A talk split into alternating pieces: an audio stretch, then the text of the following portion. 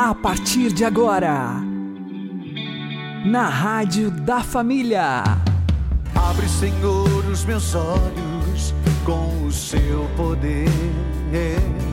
Caminhando com Jesus. Acredite, se Deus é por nós, quem será contra nós? Olá, meu querido irmão, minha querida irmã, ouvintes da Rádio Regional Esperança. Eu sou João Cláudio e este é o programa Caminhando com Jesus. Oremos.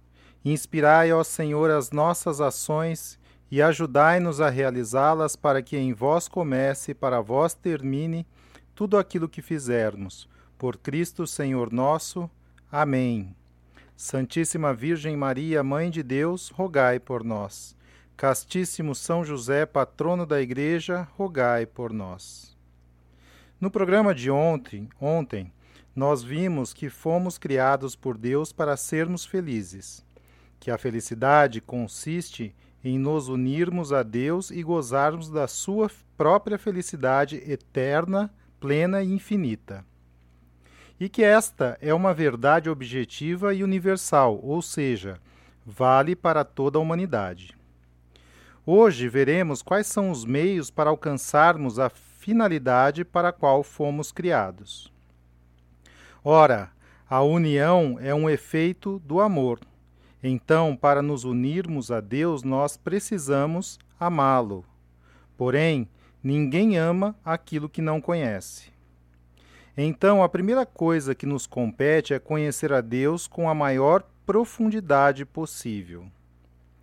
E Deus se deu a conhecer em seu Filho encarnado.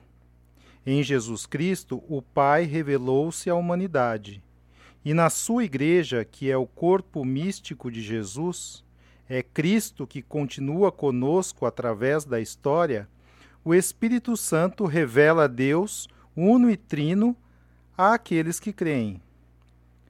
Por isso, só conseguimos aderir a essa revelação como convém à nossa salvação mediante a fé.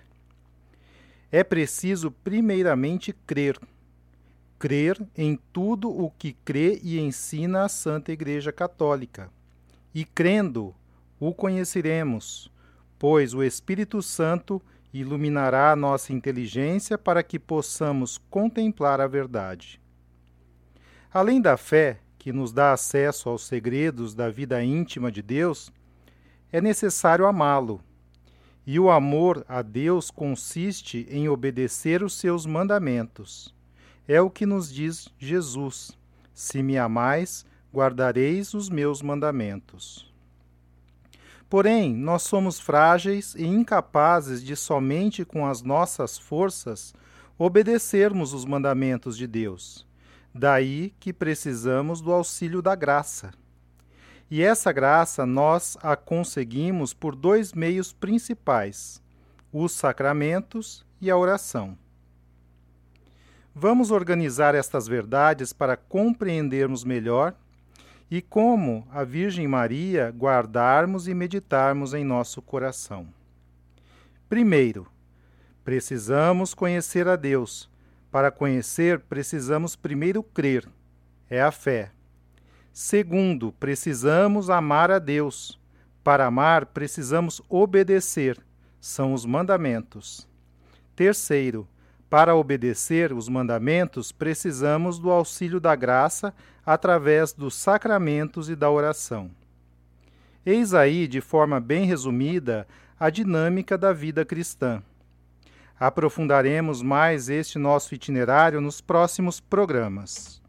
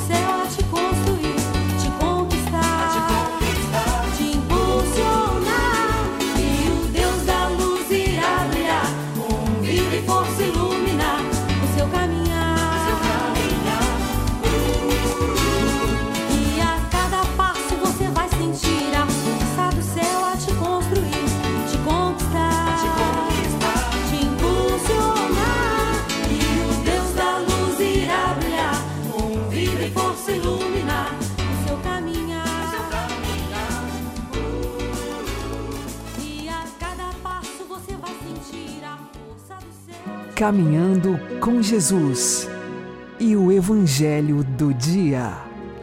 O Senhor esteja conosco, Ele está no meio de nós. Proclamação do Evangelho de Jesus Cristo segundo João.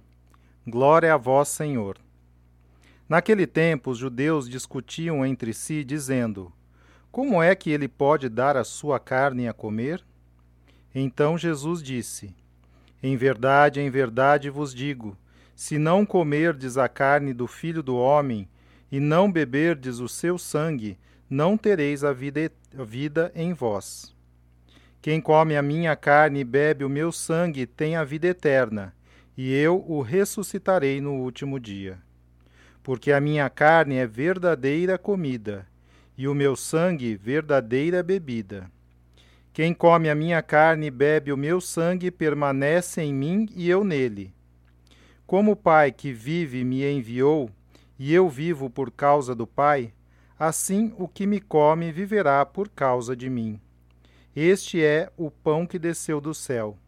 Não é como aquele que os vossos pais comeram. Eles morreram. Aquele que come este pão viverá para sempre. Assim falou Jesus, ensinando na sinagoga em Cafarnaum.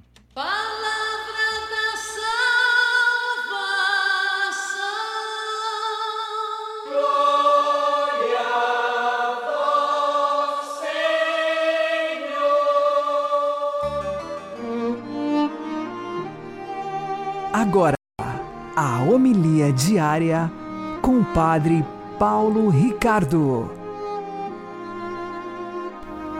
Meus queridos irmãos e irmãs, continuamos no belíssimo discurso do Pão da Vida e, a partir do último versículo do Evangelho de ontem, Jesus muda a temática, ou seja, continua falando de si mesmo como pão, mas começa a dizê-lo de forma mais explicitamente eucarística a minha carne é verdadeira comida, o meu sangue é verdadeira bebida. Não poderia ser mais clara a alusão à Eucaristia. Na realidade, aqui nós devemos continuar aquela mesma meditação que nós vimos fazendo.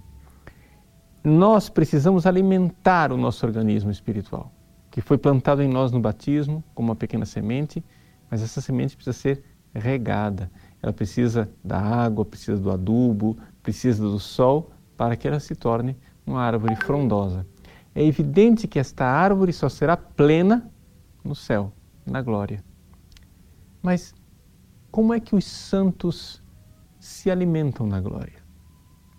Nós poderíamos dizer que eles comem o pão dos anjos.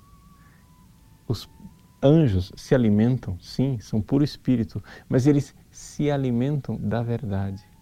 Ou seja, a verdade de Deus. Eles conhecem a Deus, colocando na realidade aquilo que São Paulo prevê na carta aos Coríntios. Nós conheceremos como somos conhecidos. Deus já me conhece. Eu no céu verei Deus face a face e isso será para mim um conhecimento tão profundo que eu poderei então finalmente amar. Então, sendo amado, e amando. Sendo conhecido, conhecendo. Ali acontece a vida espiritual e é isto que vivem os bem-aventurados no céu.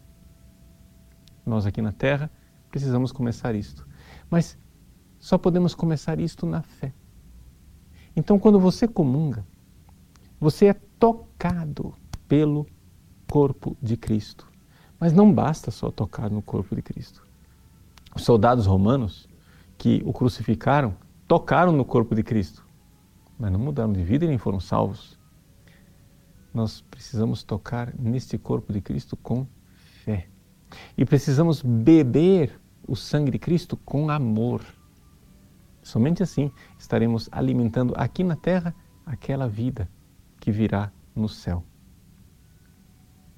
Santo Inácio de Antioquia, que foi discípulo de São João, o autor deste evangelho, ele escreve uma carta aos cristãos da Trália.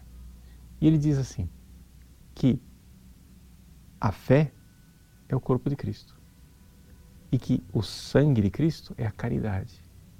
Essa união, essa identificação entre corpo de Cristo e fé, sangue de Cristo e caridade, pode parecer interessante e para algumas pessoas podem não gostar porque acham, não, está é, perdendo o realismo, padre. O senhor tem que entender que a Eucaristia é o corpo e sangue de Cristo de verdade. Eu sei que é o corpo e o sangue de Cristo de verdade, só acontece o seguinte: quando você comunga, você entra em contato com este corpo e com este sangue de verdade por um espaço de tempo limitado.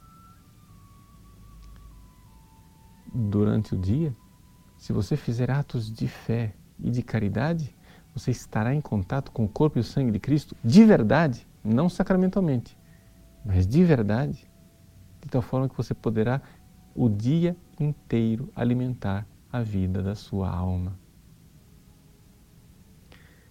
Vejam, amarrando um pouco as ideias que eu coloquei nessa reflexão, vamos entender o seguinte: você precisa comungar e comungar bem. Para comungar bem, você precisa fazer um ato de fé no Cristo que está lá. Os soldados romanos não tinham fé, mas a hemorroísa tocou em Jesus com fé, ao contrário da multidão que apalpava Jesus sem fé e foi curada. Se nós tocarmos Jesus com fé, nós seremos alimentados espiritualmente. E se o amarmos, ali a fé se une à caridade de forma maravilhosa.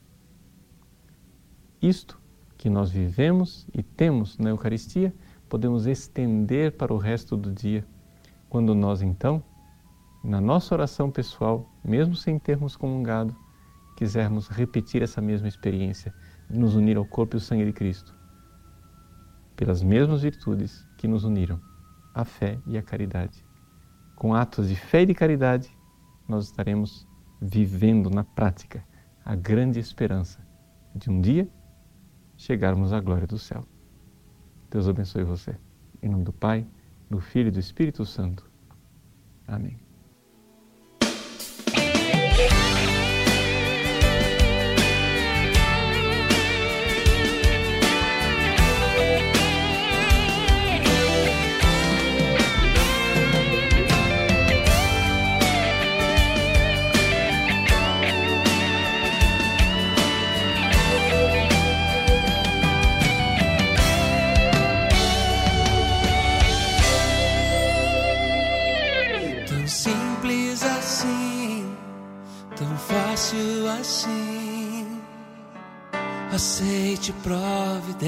Graça. O pão sustenta o homem, Jesus sustenta a alma. Milagre assim não há quem faça. Corpo que era pão, sangue que era vinho. Pra eternidade é o caminho pão que os anjos comem, transformado em pão do homem.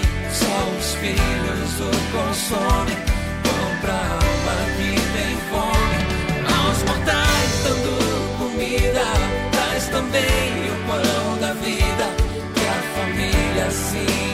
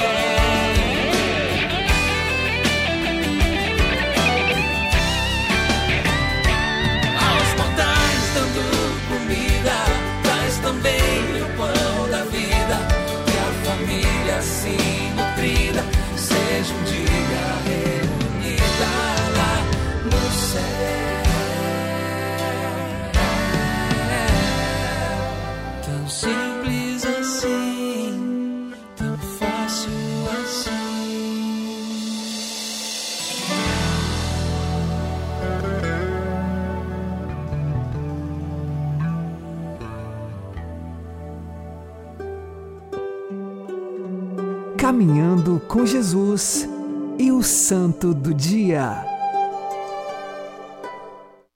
Meus queridos irmãos e irmãs, hoje nós celebramos a memória de um santo bastante popular, mas pouco conhecido, no sentido de que sua vida não é conhecida por muitos, que é São Jorge, o grande mártir São Jorge. A gente está acostumado a ver as imagens de São Jorge que mata o dragão, e isso levou é, muitos historiadores e até estudiosos a duvidarem da existência de São Jorge. Mas a gente não deve confundir alhos com bugalhos. O que acontece é o seguinte: é, de fato, o episódio que é narrado pela lenda de São Jorge matar um dragão é uma coisa lendária, é uma coisa que a gente não tem muito fundamento histórico. Mas a existência de São Jorge e a santidade de São Jorge não é lendário, isso é a coisa mais certa que tem. Vamos entender primeiro quem é São Jorge e depois a gente entende essa história de dragão. Né? São Jorge foi um soldado romano no tempo do imperador Diocleciano. Era contemporâneo de eh, São Sebastião. Né? São Jorge, ele nasceu lá na terra de Jesus, né? lá para aqueles lados, e ele entrou logo cedo para a carreira militar e foi tão prendado, tão assim, é, cheio de talentos, obediente, perfeito em tudo que fazia, que ele foi então elevado, promovido para a guarda pretoriana. Ou seja, era a guarda pessoal do imperador. Acontece que o imperador eh, Diocleciano, naquela época, ele começou a desencadear uma grande perseguição aos cristãos. Por quê? Porque Galeno tinha convencido o imperador de que os cristãos estavam trazendo um mau agouro para o império, ou seja, essa coisa de que os cristãos eh, não aceitavam o sacrifício aos deuses, o sacrifício ao imperador, isso aí estava trazendo má sorte para o império e era por isso que eles estavam perdendo batalhas. Então o imperador supersticioso começou a desencadear uma tremenda perseguição aos cristãos, começou a, a fixar nos vários edifícios públicos é, decretos proibindo o culto cristão. E Jorge, um rapaz jovem de 24 anos, viu que aquilo era tremendamente injusto começou não somente a defender os cristãos, como assumiu isso claramente publicamente na frente do imperador. Ele era da guarda imperial, não tinha muito como esconder aquilo. E o imperador quis convencer São Jorge a deixar a fé cristã. Primeiro, ele ofereceu a ele terras, dinheiro, muita coisa, cargo, ofereceu a ele promoção dentro da própria carreira militar, mas Jorge, inflexível, disse que não, que ele não aceitaria aquilo de forma alguma.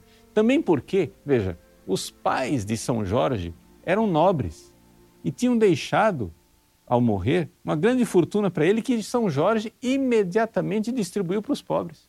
Desapegado, um homem que realmente já era muito santo. E aí o imperador, contrariado com aquilo, mandou prender São Jorge na cadeia. E a primeira tentativa né, foi de seduzi-lo. É interessante que é, é, assim que fazem as pessoas sem virtude. Né? Como é que você pode é, mover pessoas sem virtude? Para mover pessoas sem virtude, você pode fazer duas coisas: ou seduzir ou coagir, né? Ou seja, já que não tem virtude, ou tem que tratar como animal, né? busca o prazer e foge da dor. Então, a primeira estratégia era seduzir, para só depois coagir. Então, o imperador tentou seduzir São Jorge, mandou colocarem na cela da prisão dele uma mulher. Então, de repente, uma noite, lá estava São Jorge na sua cela de prisão, quando abre a porta, entra uma mulher bonita e sedutora, eles fecham a porta imediatamente e trancam os dois lá dentro. E ali, São Jorge passou a noite na prisão com aquela mulher. Qual não foi a surpresa dos carcereiros quando abriram a porta da cela de São Jorge no dia seguinte e encontraram a mulher ali, batizada, cristã, que tinha sido convertida por São Jorge. Vejam que maravilha! Isso faz de São Jorge, pouca gente sabe disso, mas São Jorge é um desses santos protetores da castidade, da virgindade. Né? Ou seja, a virgindade e a pureza, sobretudo a pureza masculina, encontra eh, grandes eh, protetores e exemplos e modelos. Um é nosso Senhor Jesus Cristo. Jesus, como homem virginal. São José, outro grande modelo de castidade virginal, nesse ano dedicado a ele, São José. São João Evangelista, o discípulo amado, também exemplo de castidade virginal, mas pouca gente sabe. São Jorge também é um grande modelo e um grande intercessor né, para aqueles que querem encontrar a castidade. E aqui é interessante a gente encontrar esse modelo, né, que não é de forma alguma um modelo é, delicado, efeminado, como alguns podem pensar. Não. A castidade, a virgindade masculina no cristianismo, ela é varonil. São Jorge, como um grande guerreiro de Deus, né, que viveu a castidade. E aí então, é, o imperador, não conseguindo seduzi-lo, teve que passar para a coação. São Jorge, então, torturado, foi martirizado. E esse é o grande São Jorge, que é chamado pelos orientais como megalomártir, ou seja, o grande mártir, São Jorge. O que acontece é que depois, durante a Idade Média, é, os cruzados foram lá na Palestina e encontraram na igreja de São Jorge uma, uma escultura que na verdade não é de São Jorge, é do imperador Constantino, em que o imperador Constantino está lá com uma lança e mata um dragão. Mas esse dragão é o dragão da heresia, porque Constantino combateu a heresia do arianismo. Então, logo então se formou essa lenda de que São Jorge né, é, teria matado um dragão. Provavelmente, evidente, isso não tem é, fundamento histórico, mas a lenda conta que São Jorge é, teria salvo uma cidade que estava sendo atormentada por um dragão ou por um, um grande crocodilo, não se sabe, e é, salvou essa cidade dizendo: olha, vocês se convertam, sejam todos cristãos, que eu mato o dragão. Foi lá, matou o dragão, a cidade se converteu. Essa é a história da, da de São Jorge que mata é, o dragão. Mas o importante é nós entendermos que São Jorge de fato matou o dragão da tentação. O dragão na luta contra Satanás, porque todo cristão é verdadeiramente um soldado de Cristo. Por que, é que a gente diz que o sacramento é, da crisma é o sacramento do cristão adulto. Porque a partir dos sete anos de idade, todos nós somos adultos, no sentido que temos que enfrentar, como soldados de Cristo, as tentações do demônio diariamente. Então, ali, como soldados de Cristo, todos nós temos um dragão para matar, como São Jorge. Né? E como que a gente vai ter forças para matar esse dragão? O Evangelho de hoje no discurso do pão da vida, Jesus diz uma coisa muito importante e impressionante. Ele diz assim: Como o Pai que vive me enviou, e eu vivo por causa do Pai, assim aquele que se alimenta de mim viverá por causa de mim. São Jorge vivia por causa de Cristo. A razão de ser da vida de São Jorge. Essa deve ser nós que recebemos a Eucaristia, nós que nos alimentamos com o pão descido dos céus, nós temos que entender. É por Cristo, com Cristo e em Cristo. É por causa dele que nós vivemos. Vale a pena perder tudo para ganhar a Cristo.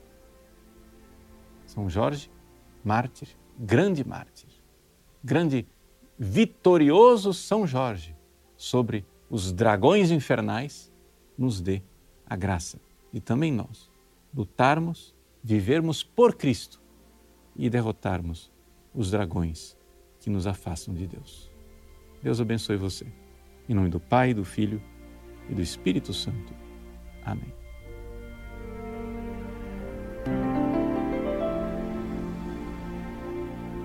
Ó São Jorge glorioso, bom amigo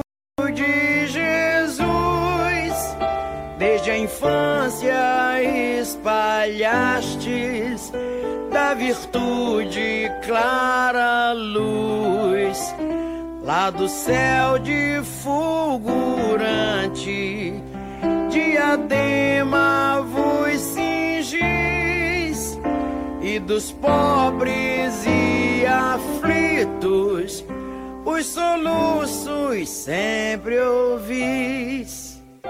Glória nunca nesta terra confiastes no Senhor. Mil assaltos, mil pelejas, mas saístes vencedor. Avivai em nosso peito da esperança o clarão, recebei no paraíso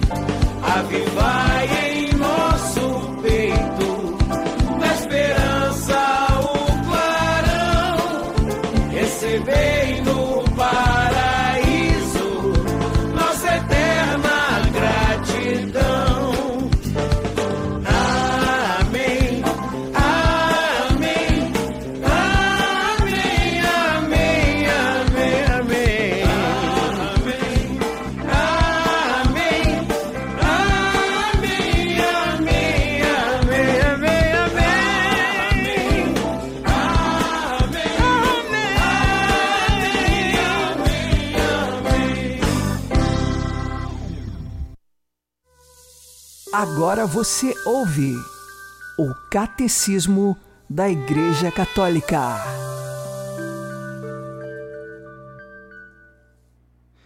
Através de toda a palavra da Sagrada Escritura, Deus não diz mas mais que uma só palavra, o seu Verbo único, Jesus Cristo. Por esta razão, a Igreja sempre venerou as divinas Escrituras, tal como venera o corpo do Senhor. Nunca cessa de distribuir aos fiéis o pão da vida, torna, tornado, tornado à mesa, quer na palavra de Deus, quer do corpo de Cristo. Na Sagrada Escritura, a Igreja encontra continuamente o seu alimento e a sua força, porque nela não recebe apenas uma palavra, mas o que ela é na realidade, a palavra de Deus. Nos livros sagrados, com efeito, o Pai que está nos céus vem amorosamente ao encontro dos seus filhos, a conversar com eles.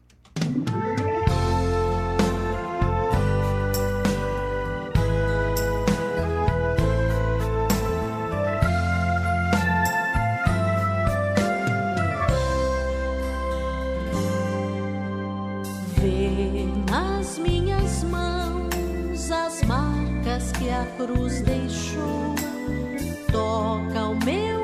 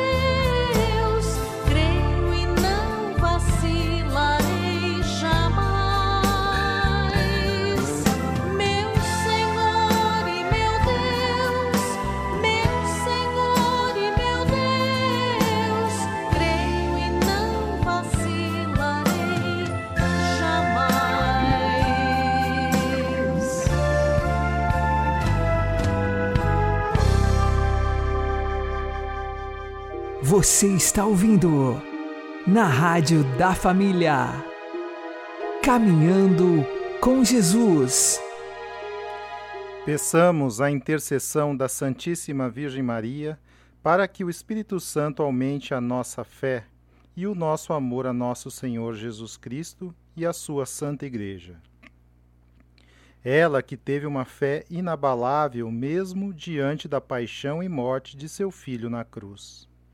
Ela que carregou o Filho unigênito de Deus em seu próprio ventre, o segurou em seu colo, o amamentou.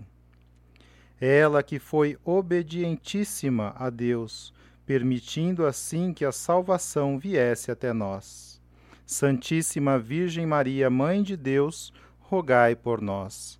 Uma boa noite a todos, que Deus abençoe vocês e continuemos caminhando com Jesus.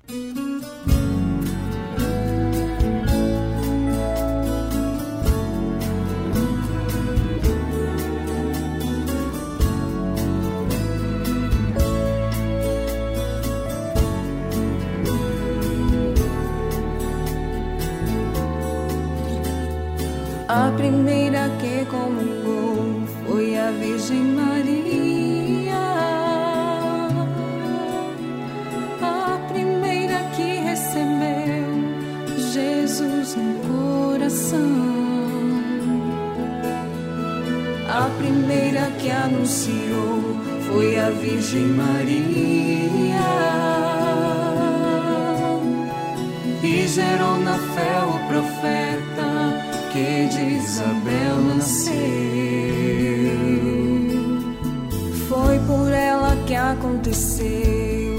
A primeira adoração. E quando os magos a encontraram, Houve a primeira grande exposição. Mãe, Capela do Santíssimo, Sacrário